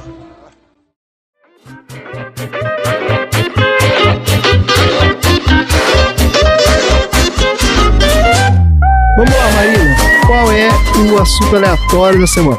Então, gente, eu queria falar. Eu vou dar um nome chique, mas eu vou explicar o que que é. Eu queria falar hoje sobre o Decoy Effect. Não sei o que é o Decoy Effect. Falando do filme, quando o Aoi vai pra nave onde tem os seres humanos, você vê que os seres humanos estão com aqueles copos gigantes de refrigerante. É o copão. Ah, tá bom. Esse copo gigante na mão dos caras é claramente uma crítica também à péssima alimentação do estadunidense, né? Porque Sim. aqui é tudo no copo gigante. É impressionante. A pessoa vai no Starbucks, ela sai de lá com um copo gigante. A pessoa vai na- no 7-Eleven, ela sai de lá com um copo gigante. E a pessoa fica tomando aquele copo o dia inteiro. O copo trem esquenta, fica ruim, eles continuam tomando naquele copo gigante. E assim, você fica pensando, por que raios a pessoa opta por ter um litro e meio de refrigerante num balde? Porque aquilo não é um copo, aquilo é um balde. Ah, eu não Eu entendo por quê. o conceito do Starbucks, porque a pessoa pega um café, que é um copo gigante, e fica o dia inteiro aquele copo de café, Ai, essa blá. porcaria esfria em algum momento. Cheio de água com gelo. Ai, não, ninguém merece. Mas isso é o decoy effect, Ah, que é o famoso efeito chamariz, se você traduzir para o português no literal. ah, Também pode ser chamado como um efeito de dominância assimétrica. Esse efeito é um fenômeno pelo qual os consumidores tendem a ter uma mudança específica na preferência entre duas opções, quando também apresenta uma terceira opção que é dominante assimetricamente. Maior, né? Isso. Ou muito menor ou muito maior. Olha só. Uma opção é dominada assimetricamente quando é inferior em todos os aspectos a uma outra opção.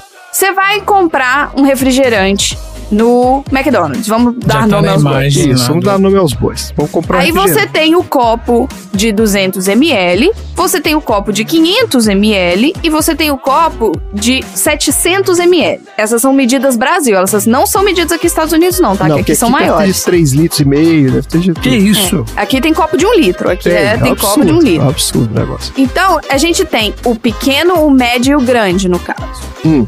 Quando você coloca um do lado do outro, aparentemente o intervalo entre um e outro da quantidade de líquido é um intervalo ok. Por quê? Entre o pequeno e o médio são 300 ml de diferença, entre o médio e o grande são 200 ml de diferença. Então, assim, é uma diferença grande, a proporção tá aumentando. Certo. Mas eles querem vender o máximo de refrigerante possível, porque esse é aquele refrigerante de máquina, tem que sair o máximo que der, eles enchem de gelo, eles querem dar vazão nesse refrigerante. Então o que, que eles vão fazer? O médio é 6 reais. O pequeno é 5. E o grande é 6,50. Isso. E na hora que você coloca um do lado do outro, você fala, peraí, É, ué. só o que eu tô pagando da diferença entre o médio e o grande é equivalente ao pequeno. Exato. Então eu tô ganhando 5 reais pagando 50 centavos. se eu pedir o grande. Isso. É por isso que quando você vai no fast food, você tem lá pequeno, médio, grande, um do lado do outro e os preços um do lado do outro. Uhum. Que é justamente pro seu cérebro fazer essa análise e tem lá o mililitro embaixo, sabe? Não- eles não mostram só o tamanho dos copos como sendo pequeno, médio e grande. Mostra Não, eles mostram a vantagem. é, eles vai querem ter. que você que seja, né? Que você é um consumidor inteligente, então você vai saber qual que é a vantagem. Isso. E simplesmente, quando você vai decidir entre duas opções, uma terceira opção pouco atraente altera a preferência. Por exemplo, ninguém pede pequeno mais, ponto. Verdade. Todos os combos, tirando o combo infantil, que não devia nem ter refrigerante, mas não vamos entrar nessa seara, todos os combos já começam no médio. É batata média e refrigerante médio. Eles nem consideram que você é o que alguma pessoa vai pedir. Se bobear, se você pedir pequeno, é capaz eles nem terem o copo pra te dar. É isso É, mesmo. acontece. E mesmo. esse efeito chamariz, ele é considerado particularmente importante na teoria das escolhas porque é uma violação da suposta regularidade presente no que eles chamam de modelos axiomáticos, que é assim, você pensa, você tem um crescimento proporcional, então o custo tem que ser proporcional. Todas as outras coisas também serão proporcionais a esse crescimento. É. Essa é uma estratégia de marketing justamente para aumentar o consumo do refrigerante, porque na verdade verdadeira, gente, o médio te satisfaria para a sede que você tá. Tá bom, né? Meio litro o custo do médio já, já resolve. Exato. Não, o custo do pequeno é o mesmo do médio e do grande, porque é um xarope nojento que eles pressurizam com gás e enchem de gelo, porque é mais gelo do que qualquer coisa. Mas você pode fazer exatamente a mesma lógica, você aplica pra pipoca, pra você ver. Você vai no, lá no cinema, você vai pedir a pipoca. Aí assim, pipoca pequena já é um absurdo, né? É o preço do almoço. Sei lá, o cara bota sei lá, 10 reais pipoca pequena. A média é lá, 12. E o combo gigante com refil é 15. Então você fala assim, cara, vou, é, bota aí o combo com refil, né? No final das contas, você tá pagando 15 reais por aquela quantidade de milho lá que o cara deve comprar, sei lá, 20 toneladas de milho de pipoca com esse dinheiro. E é isso, né? Então, assim, pra ele realmente não faz diferença vender o pequeno, né? Não tem vantagem. Pois é, e olha só que engraçado. Teve um estudo que foi feito que fala que, especialmente quando as pessoas estão sendo observadas por outras pessoas, elas tendem a escolher as opções maiores. Olha só, que ela não quer cair na. Acha, a pessoa acha que ela é trouxa, Isso, né? Então, assim, Ou porque ela não quer achar que a pessoa é trouxa, ou porque não quer achar que a pessoa não tem dinheiro. Porque como é apresentado como uma vantagem, né? O cara que É, pegou exato. o menor é idiota. o cara vai se cair de trouxa. Tipo, É, porque olha só, as pessoas veem os outros como tendo um status mais alto ao observá-los escolhendo o maior item de um conjunto. olha aí. Que é a grandeza. As pessoas que se sentem menos poderosas são mais propensas a escolher itens maiores do que as pessoas que se sentem mais poderosas. Ah, Essa preferência por itens maiores, ela permanece a mesma mesmo quando o preço não é levado em consideração. Então tem hora que esse estudo também mudou os preços das coisas e ficou vendo qual era a diferença do comportamento da pessoa quando ela estava sendo observada Hum. e a diferença do comportamento para quando ela tá comprando, por exemplo, num aplicativo. certo. Porque no aplicativo você compra e eles te entregam e ninguém vê o que, que você pediu, sabe? Vem um pacotinho fechado. A comida que você pede em casa, vem, chega aqui, seus vizinhos não estão vendo a comida que você tá Ninguém pedindo. vai julgar o que você pediu, né? Exato. Mas lá, quando você vai no cinema, você chega lá no balcão, a pessoa fala numa altura, e aí, o que, que você vai querer? E aí você tem aquela fila, aquele monte de gente olhando, então você tende a pedir. Olha que, que maluquice, Que coisa é um ser humano. maluca isso, gente. É. O ser humano é idiota. E olha só, a, a preferência por itens maiores ainda é reforçada quando sabemos que as outras pessoas estão nos observando escolher ou quando as outras pessoas vão nos observar consumir. O cinema já não entra nisso, mas, por exemplo, a bandeja do McDonald's tá com as batatas gigantes, com o refrigerante gigante, você sai andando e as pessoas estão Todo vendo. mundo vai passar na sua mesa e vai olhar e falar: Ah, que idiota pediu a batata pequena. Imbecil. É, exato, exatamente. Por isso E, que ela ó, vem até no saquinho, né? Ela vem até numa embalagem mais tosca. num saquinho shaming, é. É, o cheirinho, o saquinho pra você passar vergonha mesmo. É. Olha só. As pessoas que se sentem especialmente necessitadas de um aumento de status vão sempre atrás do tamanho grande. Só que quando o tamanho grande é considerado o melhor. Esse foi um estudo conduzido pela Kellogg School of Management da Northwest University. Kellogg's é porque eles queriam vender sucrilhos, cara. É, Kellogg, né? claramente. Kellogg's não. É. E no final, não importa como eles testaram as potenciais fraquezas nas teorias, Hum. eles não deixaram de encontrar resultados significativos, sugerindo que uma das principais razões pela quais muitas pessoas são parciais É porque subconscientemente a gente se sente melhor consigo mesmo ao comprar ou consumir. É sempre um status com relação aos outros. Nunca é um status com relação a si mesmo. Olha só, quer dizer, você consome para os outros verem que você está consumindo, não é para você só. Você precisa andar com aquele monte de sacola no shopping. Esse estudo também teve isso das sacolas gigantes. Ah, De você sair do delivery com uma sacola enorme e de você sair do delivery com só com a bebida num, naquele coisinha que segura a bebida. sei, sei. Aqui nos Estados Unidos é questão de status você ter o copo do Starbucks. Ah, Ah, eles personalizam também o copo, né? Mas isso só se aplica a comida ou isso se aplica a qualquer coisa? Vou falar rapidamente, mas eu não pesquisei muito, então precisaria É. de um outro tema só pra isso. Mas quando a gente fala dos carros, Ah, porque teve uma época onde quanto maior o carro, maior era o status da pessoa, aquelas SUVs gigantes. Até hoje é assim, cara. E aí foi quando eles introduziram o Smart, o Cinquecento e o Mini Cooper. e começou a diminuir. Trouxeram o status alto para um carro pequeno. E aí mudou um pouco a percepção dessa questão dos carros quando trouxeram esses carros que são absurdamente caros, mas são minúsculos. Aquele New Beetle também, ele era caríssimo também, era um troço O absurdo. New Beetle, o Cinquecento era a coisa, eu acho ele a coisa mais linda do mundo. Só que era zero prático. Eu precisava de porta-mala quando eu tinha Além carro. do carro ter que me levar pro lugar, ele tem que levar minhas coisas. Não, não- É. eu olho o porta-mala. Mas aí aquele, que tá, aquele- Mas isso foi um sucesso, Dudu, na Europa. Onde você tá falando de ruelas minúsculas e as pessoas não carregam tanta coisa, É, não é tem lugar pra estacionar. grande, não tem lugar, as ruas são muito estreitas, é um saco eu dirigir. Essas mudanças amplas de perspectiva são possíveis quando há um consenso. Então, quando eles começaram a superdimensionar porque tinha muito xarope pra fazer o refrigerante, e aí eles queriam dar vazão no refrigerante, ou que eles queriam vender mais comida, eles decidiram isso, fazer isso também porque os grupos disseram que esses produtos venderiam muito. As empresas, no final das contas, elas querem o lucro. E existem inúmeros restaurantes que provam diariamente que você pode pedir por um pequeno pedaço de peixe e um centro do centro do centro do olho do bico. E vai pagar uma fortuna porque é um, e é um micro pedaço. Então você entra nessa, na seara também dos restaurantes muito chiques que trazem uma porção minúscula, de Minúsculo. comida. Tem isso Fantástico mesmo. quando isso acontece. É uma questão de enquadramento e posicionamento. Esse mesmo estudo teve o artigo concluído que quando ele lançou, que a Daimler, quando lançou o Smart em 1998, mudou na Europa o que parecia ser uma norma inabalável de equiparar carros grandes com maior status. Gente, o Fusquinha era carro zoado antigamente. O New Beetle é um carro chiquérrimo, né? Caríssimo. É, Os seres humanos, independente do nível socioeconômico ou do nível educacional, eles sempre vão procurar se sentir melhor consigo mesmos e parecer mais importantes para os outros. Isso nunca vai mudar. Mas os padrões pelos quais medimos o que se equivale ao poder, à influência, ao status superior mudam o tempo todo. E para alguns de nós, vai depender do lugar onde a gente mora, vai depender da situação financeira onde a gente tá, né? Ostentação para alguns hoje em dia, infelizmente, no Brasil é comprar carne para almoçar. é, é bizarro. Eu queria trazer um pouco dessa Super Size Me. Eu lhe citei lá no início, quando a gente estava falando do filme, que esse filme envelheceu um pouquinho mal.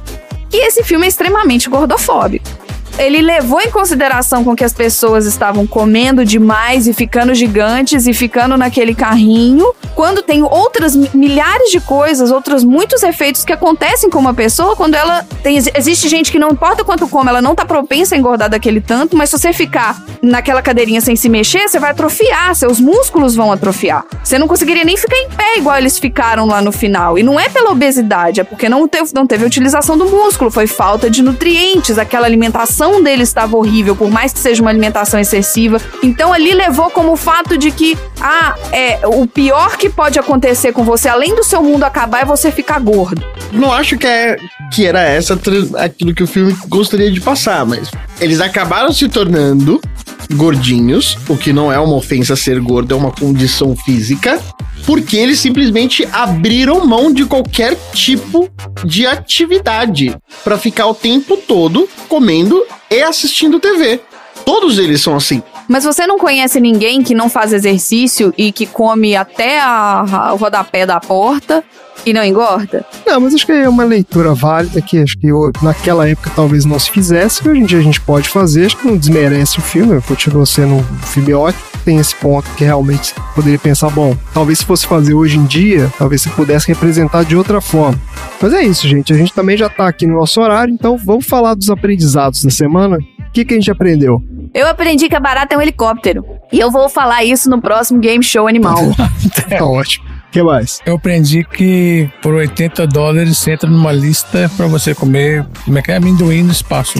80 mil, 80 mil, 80 mil. Não, 80 mil? Você falou 80 Você falou dólares. 80 dólares. 80 mil? Eu Não, tô cara, achando. eu falei um pouquinho menos de 80 mil dólares. Você falou 80 dólares. Você falou Ó, 80 dólares. Corta aí, edição. Repete bota aí, aí o trecho. ele falou que é. me corrigiu outro dia. Bota aí, ó. Atualmente, a vaga na lista de espera até que tá, tá ok. Tá só uma bagatelinha, só de 80 dólares pra dar o seu nome. 80 dólares. 80 dólares. Tá bom. 80 mil dá direito ao ao amendoim e você sentar no corredor da nave. Isso, ó, eu, ó, uma E bebê gritando na sua orelha durante a viagem inteira. Eu aprendi que o tamanho do refrigerante que você escolhe é uma estratégia de crescimento da- de receita da empresa. Então é isso. Bem-vindo de volta, André. Nunca mais vai Aê. embora, porque fazer essa pauta sua é difícil demais, né, Tom? né, Dudu? Uhum. Todo mundo aqui fez pauta essa semana, porque tava difícil achar alguém Isso que aí, ó, fazer um rodízio dessas Todo mundo trampou. aí, pô. Todo mundo trampou. rolou um rodízio aqui, porque olha, a sua ausência, mais do que de nós três, é sempre muito sentido aqui no Sessão Aleatória. Mas a gente sabe também que tem um Xi aí que É, tá não rondando. vacila não. Uma posição de Não fica colocando as asinhas muito de fora, não. Tem que fazer direitinho. Experimenta ficar mais tempo fora pra você ver. Mas é isso então, gente. Chega por hoje. Fala tchau.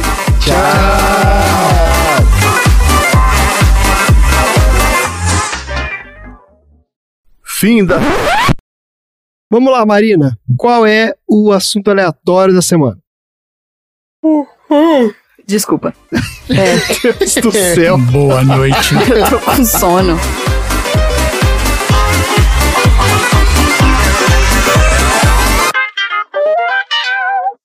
Fim da sessão.